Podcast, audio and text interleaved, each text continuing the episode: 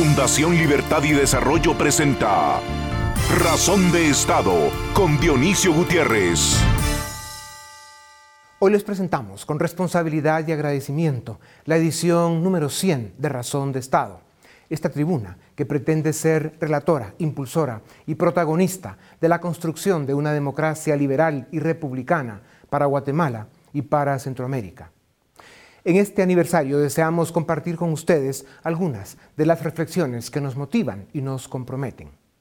Los fundamentos del liberalismo parten del respeto cívico para todos y del reconocimiento de que la libertad no solo es justa e inteligente, sino además rentable. En este momento difícil que vive la nación, es oportuno reconocer que las instituciones de nuestra democracia, las responsables del desarrollo, la encargada de legislar y las garantes de la seguridad y la justicia están muy lejos de la efectividad y la ejemplaridad. Y peor aún, son cada día más instrumentos de una conspiración criminal que intenta consolidar el secuestro del Estado. Esta realidad impone que corramos el riesgo de presenciar el final de la transición a la democracia que inició en el 85 y que nunca llegó a su destino. Lejos está la obra que dejaron los arquitectos de aquella transición, y si la política sigue mayoritariamente en manos de criminales, en una sociedad con élites complacientes, ciudadanos indiferentes, y después de tantos fracasos, podríamos ser testigos del suicidio de nuestra democracia. La verdadera tragedia de Guatemala es nuestro subdesarrollo político. Los escándalos de corrupción criminal que afectan a la clase política no solo no son perseguidos por el sistema de justicia como se debe, sino este ha sido contagiado e incluso secuestrado por los políticos corruptos. El intento de asalto a las cortes dirigido por delincuentes a los que las mismas cortes protegen. El hecho de que el Tribunal Electoral devuelva un partido político de la mafia a la jefa de la mafia los intentos desde las Cortes para decapitar al vicepresidente de la República porque les es molesto para sus planes criminales, y la complicidad, la ignorancia y la incompetencia de un Congreso de Diputados a los que el pueblo aborrece más que a cualquier virus son solo algunos de los síntomas de una democracia moribunda. ¿Cómo puede sobrevivir una democracia en la que sus partidos políticos reciben más dinero de la corrupción y el narcotráfico para sus campañas que de ciudadanos que creen en la política? La política debe ser la profesión más digna y respetada, y el ciudadano valiente y honesto su protagonista. Este es el camino a la grandeza de las naciones. La crisis que vivimos es de enorme gravedad, pero debe ser también de oportunidad si quedan élites y líderes en nuestro país que tengan sentido de historia, de responsabilidad, de civismo y de nación, deben dar un paso al frente porque este es el momento de inflexión que el destino nos ofrece para cumplir con dos misiones que determinarán el futuro de nuestro país. La primera misión es vigilar con celo, voluntad y carácter a las personas que intentan tripular las cortes de justicia. Si esto falla, todo lo demás fracasará.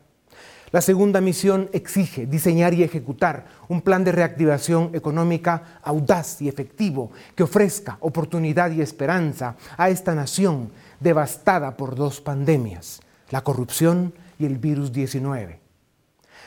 Y como triunfar en estas dos misiones es obligación porque perderlas significa volver a las cavernas Seamos ciudadanos ejemplares y regresemos a la ineludible tarea de hacer las cuatro grandes reformas que nuestro país necesita. Electoral, justicia, administración del Estado y servicio civil. Hoy más que nunca la nación guatemalteca necesita y demanda que sus hijos se comporten como tal. Cuando salgamos del oscuro túnel al que las pandemias hacen laberinto, encontraremos un mundo hostil, empobrecido, desconfiado, presa fácil de charlatanes y encantadores de serpientes. Solo las naciones con pueblos valientes y élites responsables salvarán sus democracias. Les presentamos esta centésima edición de Razón de Estado con preocupación, con responsabilidad y con optimismo con preocupación porque no vemos en nuestras élites y en la sociedad el sentido de urgencia necesario para salvaguardar nuestra doliente democracia que con demasiada frecuencia se percibe moribunda. Con responsabilidad porque desde esta tribuna defendemos y promovemos los valores que ostenta la democracia liberal y republicana, los únicos valores que dan éxito a las naciones, los mismos que nos motivan a exponer y denunciar a sus enemigos.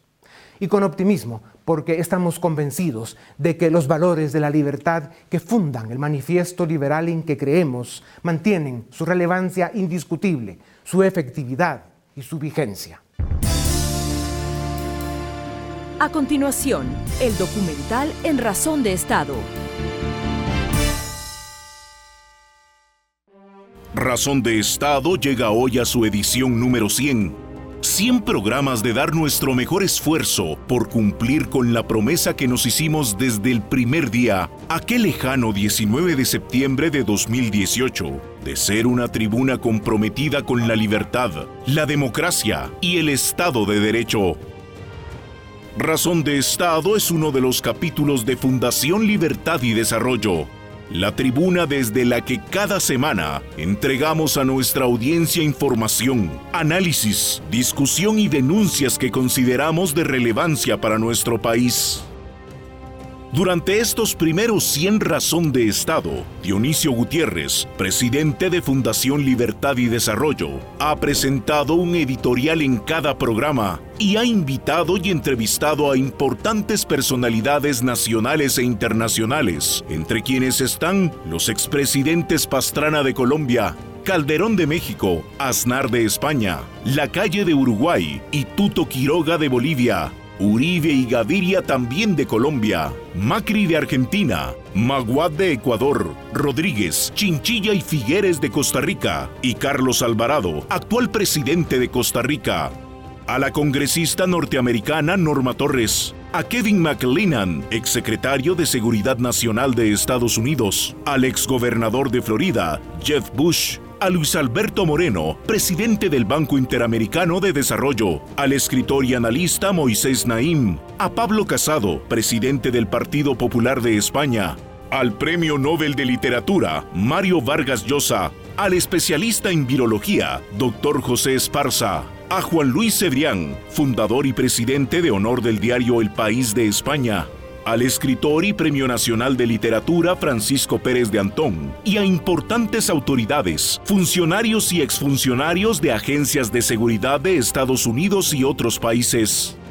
Además, hemos presentado entrevistas y debates con importantes actores del mundo político, económico y académico del país para analizar y discutir los temas que interesan y preocupan a los guatemaltecos.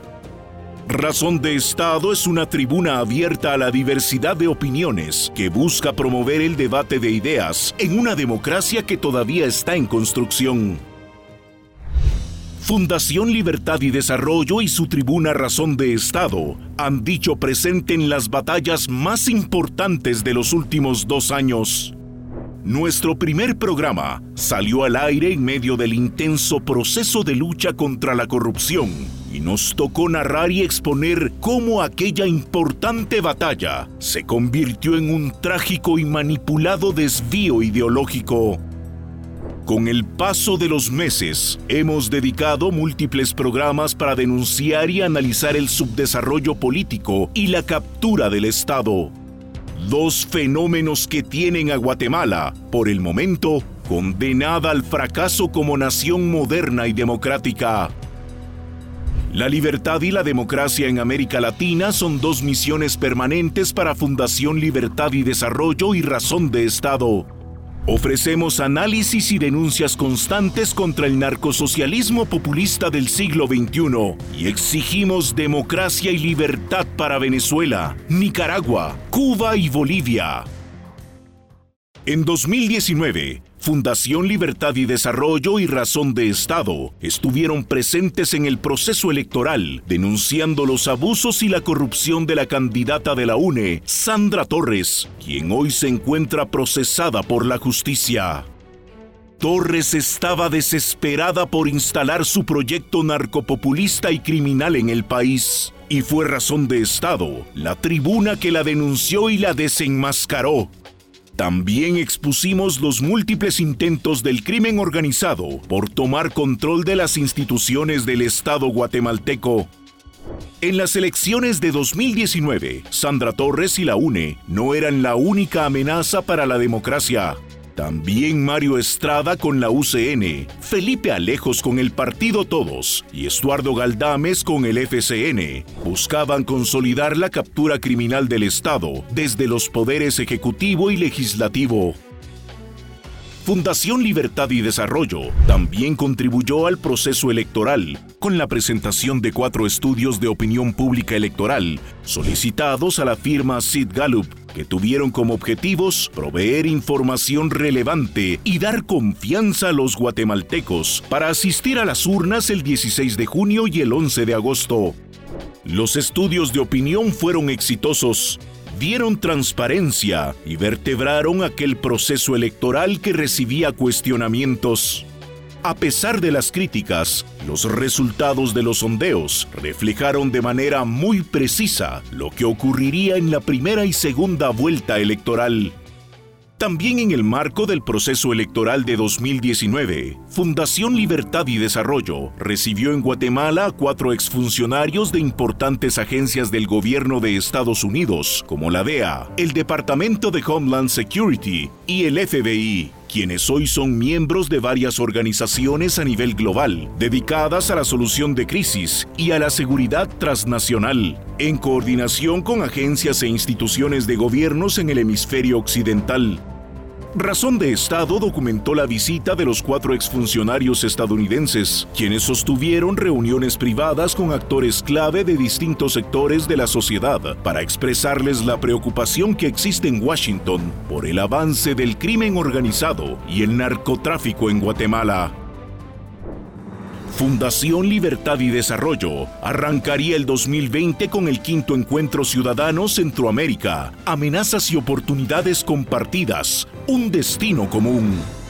Este evento de tres días en la ciudad de Guatemala arrancó el 2 de marzo cuando Dionisio Gutiérrez, presidente de Fundación Libertad y Desarrollo, recibió a la delegación de Estados Unidos conformada por el exsecretario de Seguridad Nacional de Estados Unidos, Kevin McAleenan, el comisionado presidencial Jill Kerlikowski, Jim Milford, exdirector de la DEA, y Richard Glenn, subsecretario de Estado, entre otros, para reuniones privadas.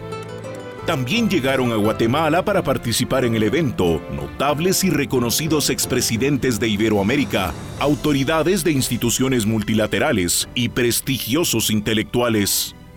La parte pública del evento inició la tarde del martes 3 de marzo con un foro dirigido a 200 líderes de la región entre políticos, académicos, empresarios, tanques de pensamiento, medios de comunicación y miembros del sector privado. Por la noche se ofreció una cena en honor a Centroamérica, donde participaron 400 líderes notables de la región centroamericana del ámbito político, diplomático, académico, empresarial y medios de comunicación. El quinto encuentro ciudadano culminó con un evento multitudinario de más de 4.000 asistentes que aglomeraron durante varias horas el centro de convenciones y todos los salones del Hotel Camino Real en la ciudad de Guatemala. Durante el evento, los líderes políticos y académicos de Iberoamérica y el grupo de funcionarios y exfuncionarios del gobierno de Estados Unidos discutieron sobre la importancia estratégica de la integración centroamericana para el desarrollo de la región. El 2020 quedó severamente interrumpido en Guatemala el 13 de marzo, día en que oficialmente llegó al país el virus que azota todas las regiones del planeta.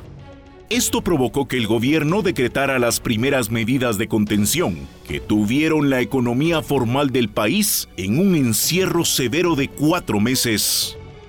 Desde Razón de Estado, hemos insistido que en un país con las circunstancias socioeconómicas de Guatemala, la mejor opción para combatir la pandemia es dejar en libertad a los ciudadanos y a través de campañas de información, confiar en que sabrán tomar las mejores decisiones para cuidar su salud. La historia de las pandemias nos enseña que el encierro obligatorio mata más gente por hambre que por fiebre Quienes no se detienen por la pandemia ni por nada son esos personajes de siempre que aprovechan cualquier espacio para cometer sus delitos y mantener a nuestro país capturado por el crimen y la corrupción. Razón de Estado lo seguirá denunciando y exponiendo como lo ha hecho hasta hoy. Guatemala está cansada de ineptos, bandidos y malhechores. Solo en las últimas semanas, el pacto de corruptos, representado por personajes oscuros en dos poderes del Estado, protegió por cuarta vez a Felipe Alejos, negando la posibilidad de que pueda ser investigado. Sandra Torres, Gustavo Alejos, Felipe Alejos y sus bandas criminales insisten con necedad sociópata capturar las cortes de justicia para que Guatemala continúe siendo un feudo de impunidad.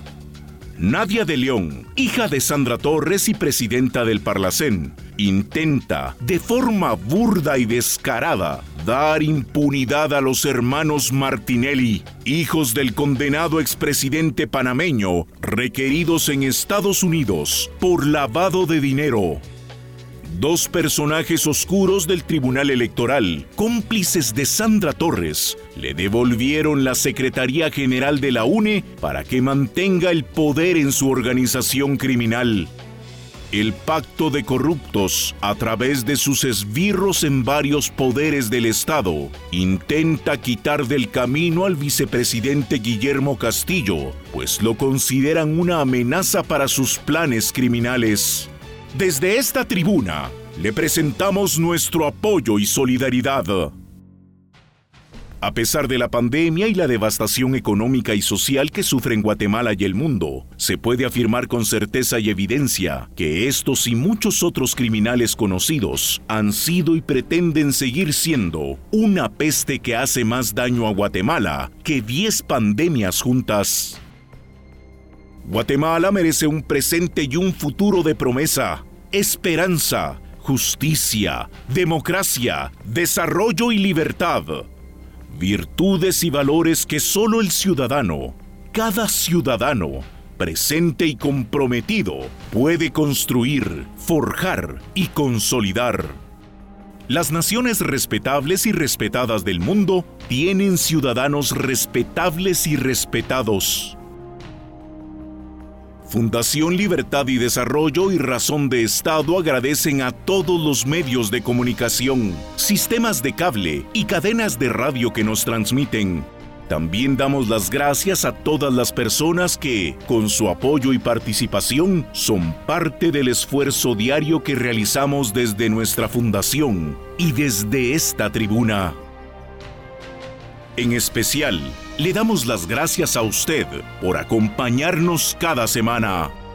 Con nuestro agradecimiento le ratificamos nuestro compromiso irrenunciable de seguir luchando por la libertad, la democracia y el Estado de Derecho para Guatemala, para Centroamérica y para América Latina.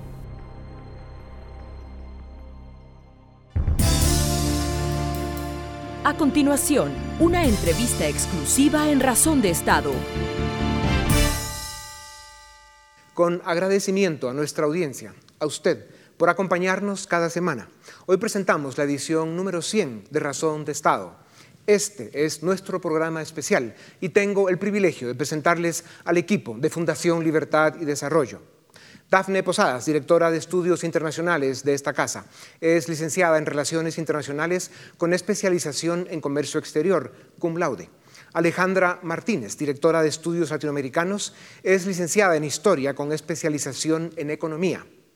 Edgar Ortiz, director del área legal de nuestra fundación, es licenciado en Derecho con maestría en Economía y es profesor universitario.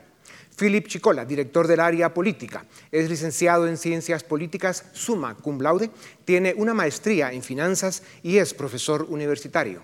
Luis Miguel Reyes, director del área social, es licenciado en comunicación con dos maestrías, una en desarrollo y otra en gestión pública y liderazgo. Es profesor universitario.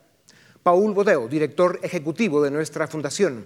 Es licenciado en Economía magna cum laude y tiene una maestría en Economía de la Universidad Católica de Chile y también es profesor universitario de macro y microeconomía. También saludamos con cariño y agradecimiento a Laisa Palomo y a Jesús María Alvarado, quienes hasta hace poco fueron miembros de este extraordinario equipo. Bienvenidos a la edición número 100 de Razón de Estado. Para esta entrevista les pediré respuestas muy cortas porque no tendremos tiempo para más.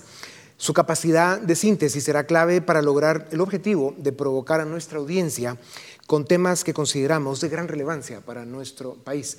Paul, las economías de Guatemala, de Centroamérica y del mundo quedarán devastadas después de la pandemia. Como economista, ¿qué cinco medidas o políticas públicas concretas recomendarías para reactivar las economías y lograr impacto social lo antes posible? En primer lugar, creo que es importante hacer un estímulo fiscal bastante fuerte para las empresas para que se puedan recuperar de las pérdidas de los últimos cinco meses y que puedan comenzar a generar empleo. En segundo lugar, es importante desarrollar un plan ambicioso de infraestructura y de eficiencia logística para que nuestras exportaciones puedan competir a nivel mundial.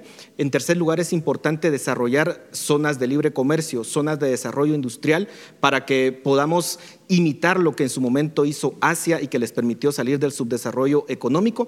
En cuarto lugar, es importante eh, poder impulsar nuevamente eh, el tema de la integración económica porque varios estudios indican que si nos logramos consolidar como un único bloque económico, lograríamos un crecimiento entre 3 y 5% más de lo que actualmente tenemos. Y en último lugar, es importante que los gobiernos puedan consolidar sus sistemas de salud y de educación para poder enfrentar los desafíos del siglo XXI que incluyen pandemias y crisis económicas. Sin duda. La integración económica de Centroamérica es un desafío extraordinario y sería una gran oportunidad. Luis Miguel, eh, ¿cuál será el impacto social que dejará la pandemia?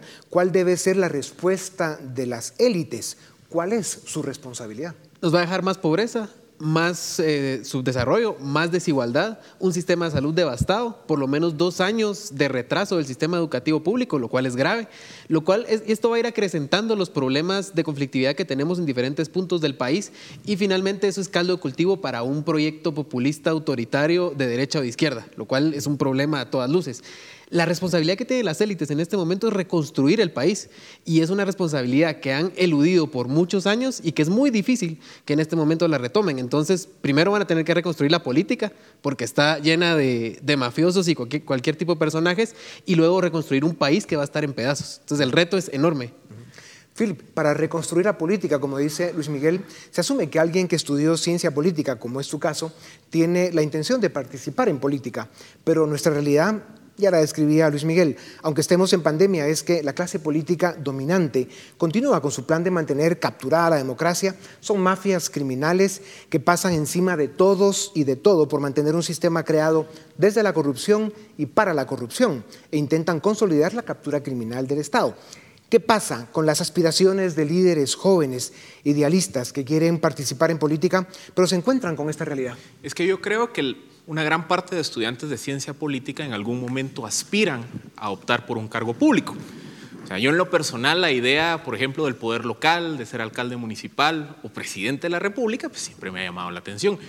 Pero creo que en estos 12 años de experiencia como cientista político he llegado a una conclusión y es que muy poco importan las buenas intenciones o la preparación de una persona o de un grupo de personas si previamente no hacemos un esfuerzo por depurar el sistema político, por combatir a las mafias, al crimen organizado, la corrupción que tiene capturadas las instituciones, construir un sistema de justicia independiente y un buen sistema de partidos políticos. Sin esas precondiciones, cualquier persona, por muy buenas intenciones y muy bien preparado que esté, no va a poder hacer muchos cambios en nuestro país.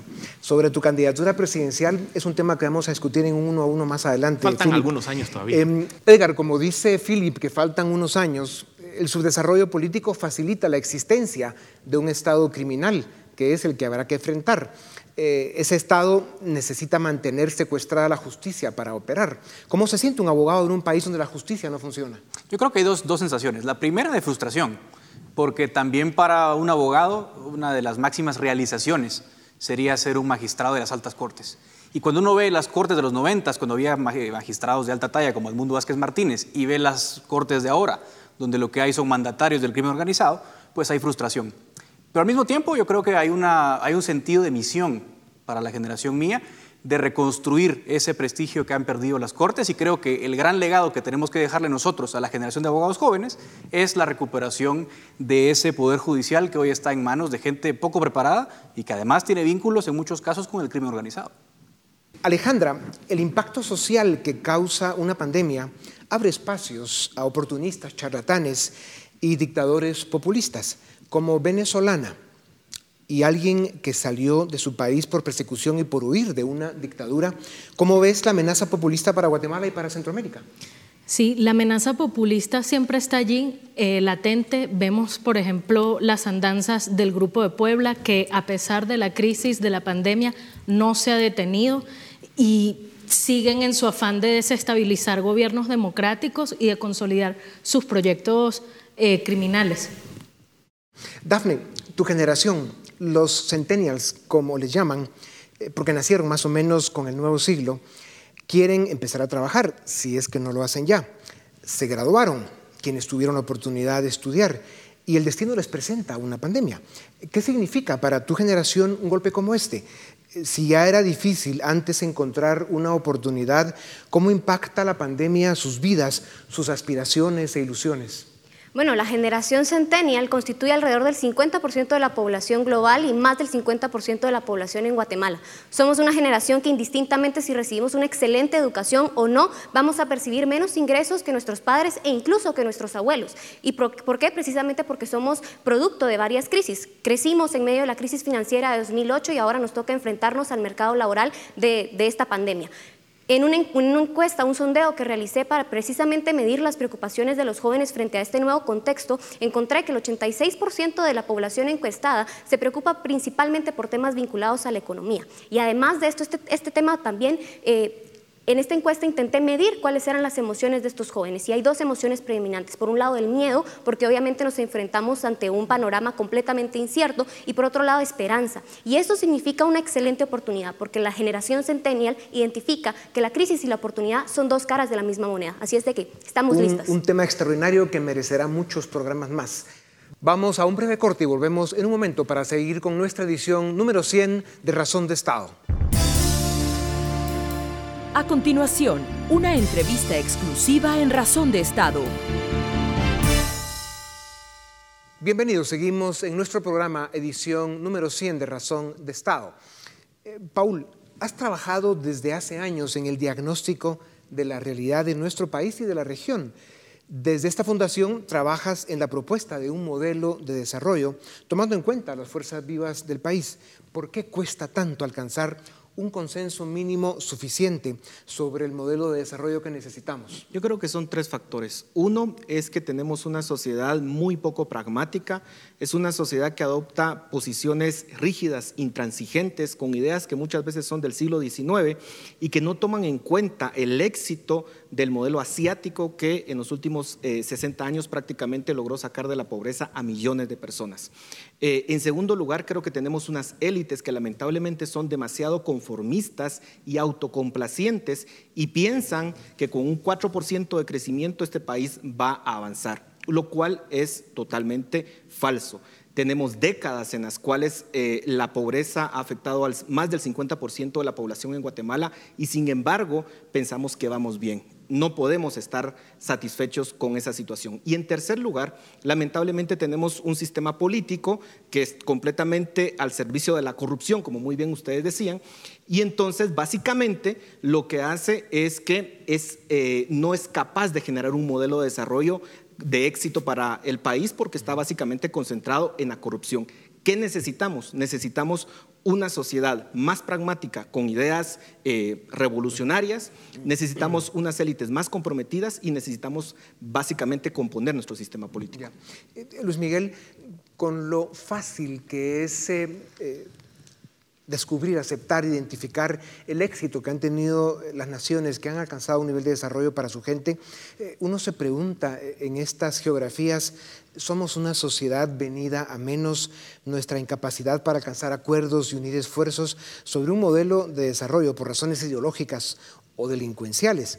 Eh, nos han convertido en una sociedad polarizada donde la descalificación, el prejuicio, la difamación y muchas veces el insulto marcan la dinámica de nuestra vida.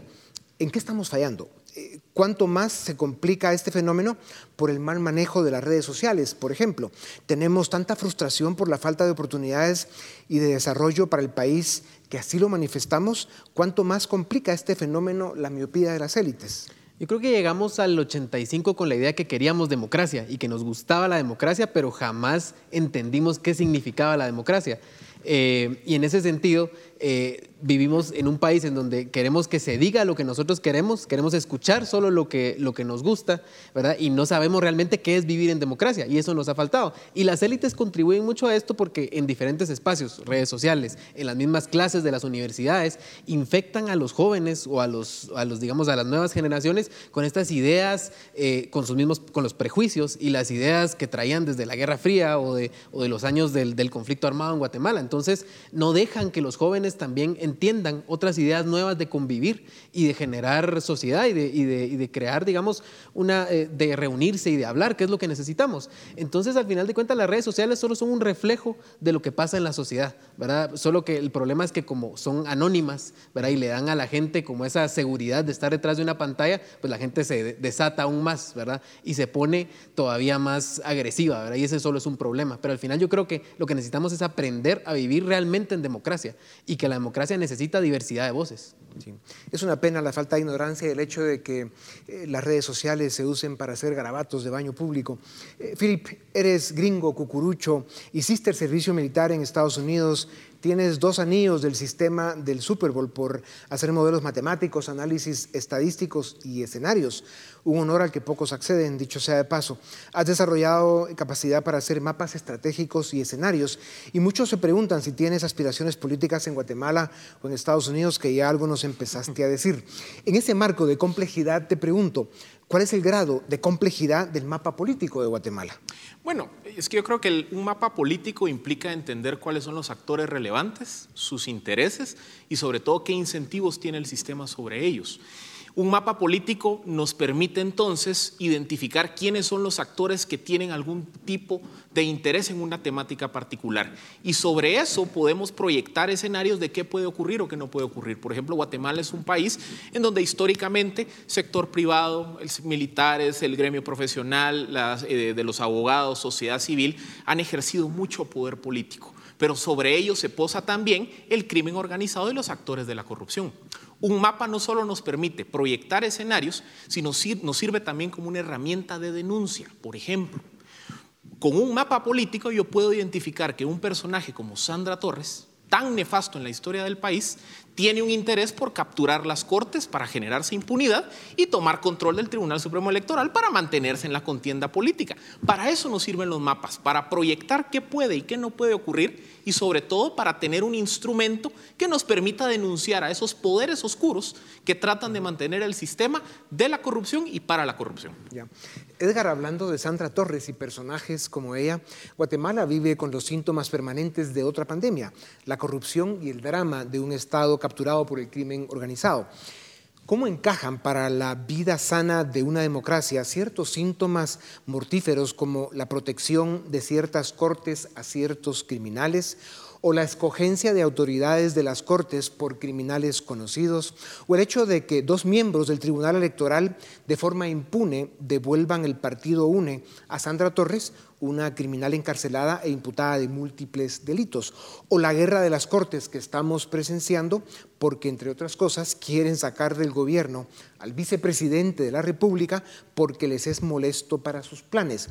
¿No son estos los síntomas de una democracia moribunda? Absolutamente. Yo creo que no es por el sesgo que yo soy abogado, pero creo que el poder judicial es muy importante en una democracia, porque al fin y al cabo es el poder que le pone frenos a, los organismos políticos.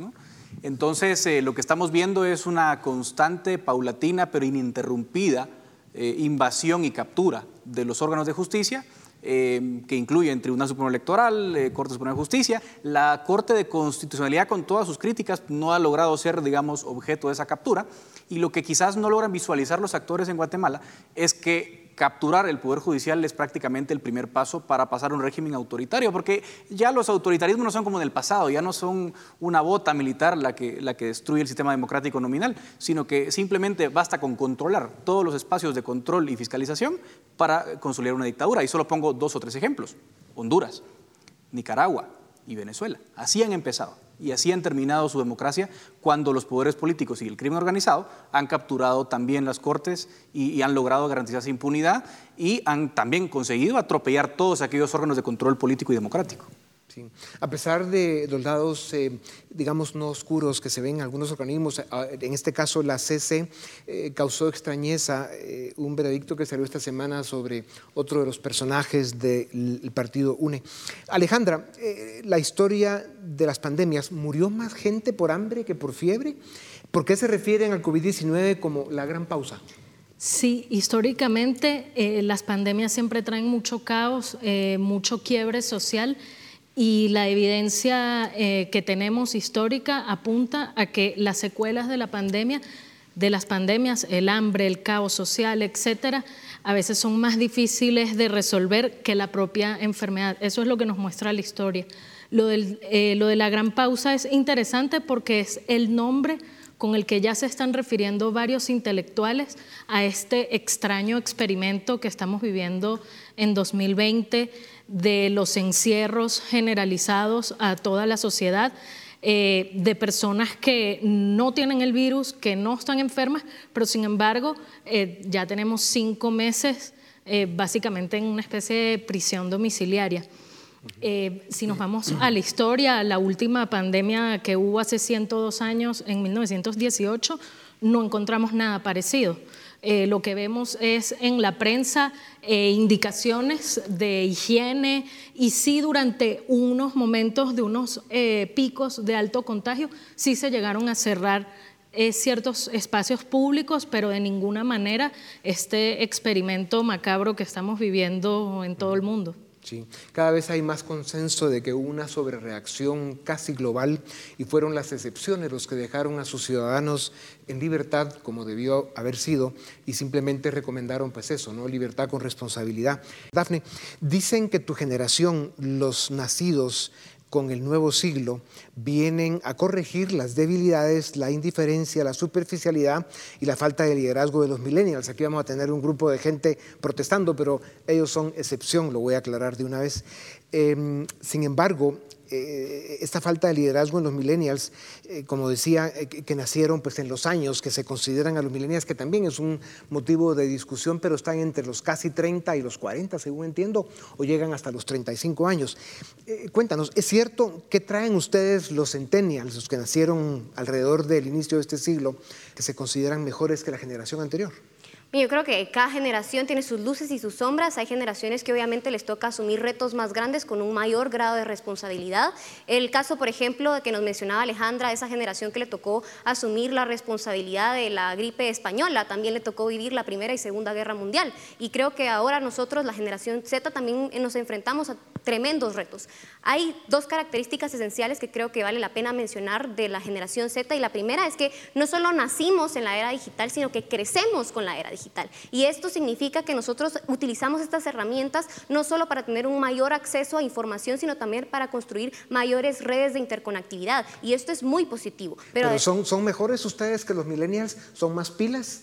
Espero que sí. Hay esto es otra característica que tenemos los, los centennials, que es precisamente una característica de que tenemos un mayor grado de conciencia social. A pesar de que sentimos un alto grado de desafección por la política, tenemos esa conciencia social y utilizamos la, la, tecnología como una herramienta para hacer denuncia de estas injusticias que pueden existir. Entonces, estas dos características unidas me parece que pueden ser tremendas luces para nuestra generación, pero creo que hay algo que debemos trabajar como generación. Pues yo, sí, yo sí celebro y les doy la bienvenida a los centennials porque la especie humana necesita correcciones importantes. Paul, la dicotomía económica de la Guerra Fría fue mercado o Estado. ¿Cómo queda esa dicotomía en los tiempos que vivimos y más después de la pandemia? Bueno, yo creo que eh, hay que decir que ningún país se ha desarrollado sin un rol importante del Estado como protector de la propiedad privada, como impulsor de planes de largo plazo, eh, como garantizador de eh, la certeza jurídica. El, el Estado juega un rol importante en el desarrollo de un país. Y luego, también hay que decir, no puede haber desarrollo si no tenemos mercado. Son las empresas las que crean riqueza, son las empresas las que crean eh, puestos de trabajo. La clave aquí es cómo logramos una sinergia entre el Estado y el mercado. No tiene que ser uno u otro. Y en esta pandemia, sobre todo, el reto es muy importante porque tenemos que lograr que los estados puedan garantizar que las empresas se puedan recuperar de este golpe, en algunos casos casi mortal que recibieron muchas de ellas, que puedan generar nuevos puestos de trabajo, que puedan crecer. Y al mismo tiempo esos recursos fiscales que van a generarse por esas actividades económicas puedan servir para el Estado para poderlos invertir en un sistema de salud más robusto, en un sistema de educación mucho mejor estructurado y que también podamos tener eh, una eh, red social muchísimo más avanzada a la que tenemos actualmente y que el Estado pueda jugar ese rol subsidiario con los más necesitados. La clave es esa sinergia Estado y mercado. Una red social más avanzada es una condición fundamental para lo que plantea Paul Luis Miguel. Eh, sin embargo, por ejemplo, tu apoyo a la CICIG y a la lucha contra la corrupción te hizo ganar la etiqueta de izquierdista o chairo, como también les dicen o nos dicen. ¿Qué perdió Guatemala por el hecho de que sus ciudadanos caímos en la trampa de poner etiqueta ideológica a la lucha contra la corrupción? Bueno, perdimos una gran oportunidad primero, pero el problema fue que permitimos que las mafias dominaran la narrativa y ganaron que eso fue lo peor. Entonces se perdió una gran oportunidad de abrir una puerta en el sistema político donde pudiera entrar una fuerza política más limpia a quitar a esas mafias del camino. El problema es que, digamos, para las mafias fue muy conveniente eh, despertar esos fantasmas ideológicos del pasado, esos, esos rencores, esos, esos odios que se tenían y utilizarlos en su favor. Y hoy los utilizan para cualquier tema, no solo para la lucha contra la corrupción, sino que hablan de la CC y utilizan la polarización, ideológica. Hablan del IX, utilizan la polarización ideológica. Entonces ya se convirtió ahora en el vicepresidente. Claro, eh, también. Ahora ya el vicepresidente, que era un vicepresidente que, digamos, venía del sector privado y ahora resulta que es chairo o que es de izquierda porque eh, utilizó, digamos, puso un amparo para librarse de, una denuncia espuria. Entonces aquí hay un problema serio de que ya es una muletía constante el estar utilizando los, esos rencores ideológicos del pasado para eh, quitar del camino la discusión real que debería haber entre la sociedad civil. Una tragedia, por eso es tan importante el tema de los mapas estratégicos, Philip, ¿Por qué es importante elaborarlos y hacer escenarios políticos? ¿Cuál es el objetivo? Además de que ayudan, y ya lo decías, a entender la política, sirven para identificar y exponer criminales y mafias que eh, la usan como medio para sus fines. Eh, danos un ejemplo de lo que es un mapa político. Por ejemplo, hablábamos que un mapa político implica identificar actores y sus intereses. Si quisiéramos hacer un mapa político de la elección de Cortes, nos damos cuenta que los presos, eh, personajes de alto poder acusados de casos de corrupción, tienen el interés de cooptar las cortes para agenciarse impunidad. Que muchos políticos que hoy están, sobre todo en el Congreso de la República, tienen el interés de tomar control de las cortes para participar de la corrupción y no tener que ser perseguidos el día de mañana que también el crimen organizado, el narcotráfico, quiere tomar control de las cortes para ellos poder operar de forma impune. Entonces, ¿qué pasa? El mapa político nos permite identificar que están todos estos actores de la corrupción y del crimen organizado en una coalición para tomar control del sistema de justicia. Ese mapa político también nos permite identificar que no, esto no es un lío de derechas o de izquierdas, como decía Luis Miguel, sino es una lucha de las mafias que quieren capturar el sistema versus los ciudadanos que quieren evitar esa captura. Un mapa político nos sirve para quitar de, esa, de en medio esa narrativa que nos quiere vender un discurso de la Guerra Fría para eh, empacar una operación del crimen organizado por mantener un sistema capturado como el que hemos tenido en Guatemala. Edgar, llevas casi ocho años en medios de radio y televisión, pero en 2015, con la caída de Valdetti y posterior caída de Pérez Molina, y en 2017, con todo el debate sobre la CICIGI por apoyar la lucha contra la corrupción, también te acusaron de chairo, de izquierdista. Un chairo graduado de la Universidad Francisco Marroquín y que en aquel momento eras el director del CES, el tanque de pensamiento de la UFM, una gran escuela de la cual, por cierto, también yo soy graduado. ¿Qué te dicen estos excesos o síntomas de sociedad polarizada por razones equivocadas? ¿Qué nos sucedió? Yo concateno la respuesta que voy a dar con lo que ya decían Philip y Luis Miguel. Yo creo que algunos dicen que hay dos fuerzas que mueven al mundo, la esperanza y el miedo. Algunos vimos una esperanza en esa lucha contra la corrupción y por eso apoyamos el esfuerzo y vimos una salida ante una captura al Estado que era casi total en aquel momento y que lamentablemente ahora parece que vuelve a ser la realidad. Pero creo que otros les ganó el miedo y a lo mejor eh, fue porque las mafias fueron más inteligentes en plantear un discurso que apeló al miedo de muchos y algunos, por mafiosos, eh, obviamente, utilizaron el discurso del miedo y otros padecieron ese temor y prefirieron el statu quo de un Estado completamente disfuncional por el miedo a que lo que fuera a venir en lugar de lo que teníamos fuera peor para su condición personal. Entonces, esa creo yo que es la explicación que más nos, eh, digamos, ofrece la realidad actual. Creo que el miedo sigue permeando en muchos y por eso muchas personas honestas al día de hoy siguen eh, siendo renuentes a cambiar el statu quo simplemente por el miedo de que lo que venga sea peor de lo que tenemos hoy. Nos quedan pocos segundos, pero quiero dos respuestas más. Alejandra, eres venezolana, perdiste tu país, saliste huyendo por la falta de libertad y de oportunidades y por persecución. ¿Cómo describes eh, la emoción, el dolor que se siente perder tu país y verlo destruirse en manos de unos criminales? Sí, es, es indescriptible eh, ver cómo un país que si bien tenía problemas durante 40 años, pudo establecer un proyecto democrático de modernidad eh, que, de nuevo, dentro de todos los problemas que puede tener cualquier democracia latinoamericana, eh, vino a ser completamente arrasado por un proyecto criminal y, más dictatorial. Allá de una respuesta intelectual de la que eres muy capaz, tus ojos se ponen eh, muy brillantes. Sí. ¿Cómo puedes controlar esa emoción? Eh, bueno, intento vivir el día a día y pensar en el presente. En el presente estoy en Guatemala y es un país que me ha dado muchas oportunidades, que agradezco, y es un país donde aprovecharé toda mi, mi capacidad para que no pase lo que le pasó a Venezuela. Es un privilegio para esta fundación tenerte con nosotros. Dafne.